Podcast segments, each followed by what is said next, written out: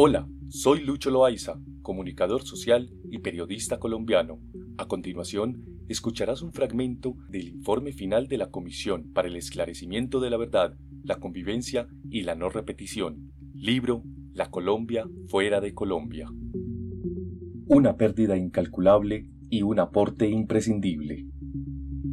Organizaciones, plataformas, sindicatos, gremios y procesos comunitarios de diversa naturaleza en Colombia se vieron severamente afectados por la pérdida de sus líderes e integrantes que tuvieron que salir al exilio. Con esto, la pérdida lo es también para la democracia, porque el país perdió un capital humano muy valioso.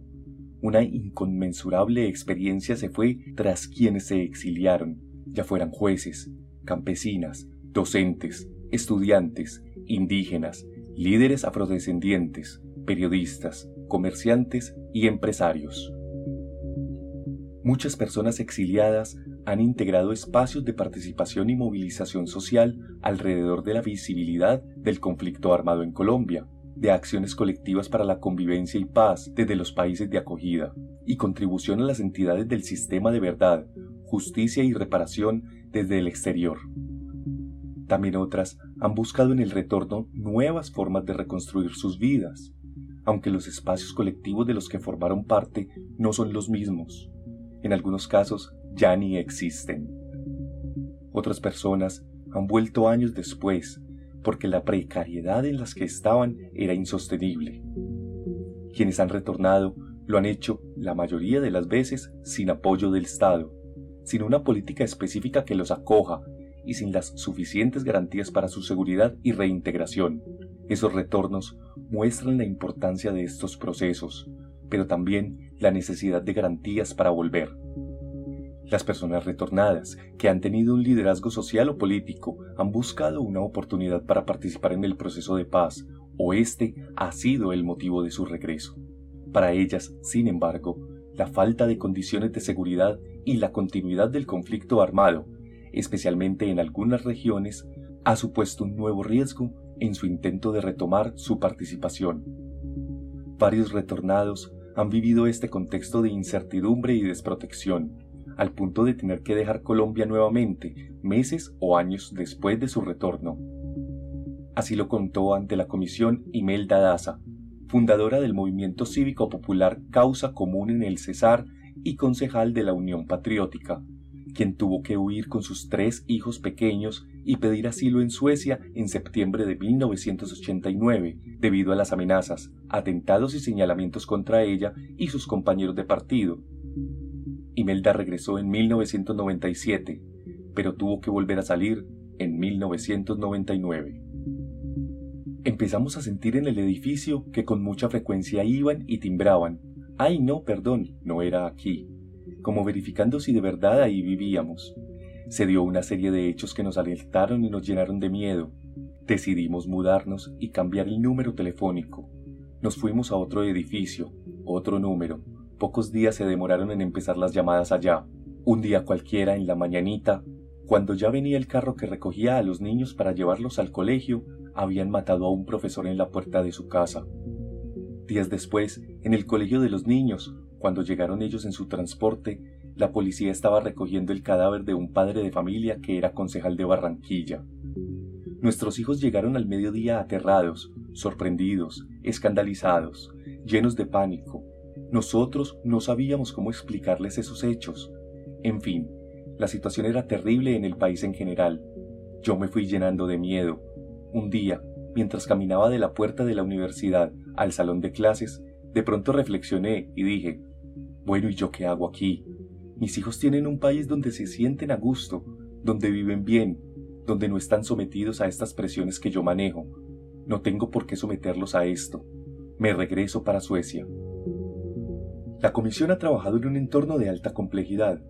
No solo la pandemia agudizó las condiciones de vulnerabilidad de muchos exiliados en los países de acogida, sino que la persistencia de algunas dinámicas de violencia y la configuración de nuevos y antiguos actores armados han producido una nueva ola de salida de personas en búsqueda de protección internacional pese a la firma del acuerdo de paz, mientras se ha dado un incremento de las respuestas negativas a las solicitudes de refugio. Esta persistencia es parte de lo que resulta intolerable para las víctimas, la sociedad y las nuevas generaciones. Desde que salí por varios países, no hubo tiempo de derramar una lágrima por los que se quedaron atrás. No hubo tiempo de nada. En Ecuador me volvieron a buscar y salí para Estados Unidos bajo el estatus de sin patria. Jamás pensé caer en Estados Unidos, porque quería un país más afín a mi cultura. Me preguntaban los amigos en Estados Unidos por los hechos por los que salí de Colombia y no me creían. Llegas acá y no puedes pensar, solo trabajar durante años. Yo les decía, es que los muertos que dejé en Colombia hace 15 años son los mismos muertos que oí hace ocho días. Dos años después de pensar que yo quería retornar, recibí la noticia de la muerte de uno de mis más cercanos amigos, abogado de la Universidad del Cauca, asesinado en San Antonio, Tolima, por paramilitares en frente de su niño pequeño de tres añitos. Eso me partió el corazón y tomé la decisión de me toca aprender inglés, me toca quedarme, no voy a retornar. Testimonio de Jairo Castillo, integrante del CRIC y de la ONIC, exiliado en Estados Unidos. Comisión de la Verdad, el retorno de nuestras voces. Para dar cuenta de esta complejidad del exilio, el informe está presentado en ocho capítulos. El primer capítulo es un análisis de la dimensión cuantitativa y cualitativa del exilio colombiano, en el segundo, se presentan los periodos donde se registran distintos momentos de las salidas forzadas en las últimas cinco décadas y algunos de los hitos o hechos de violencia que los explican.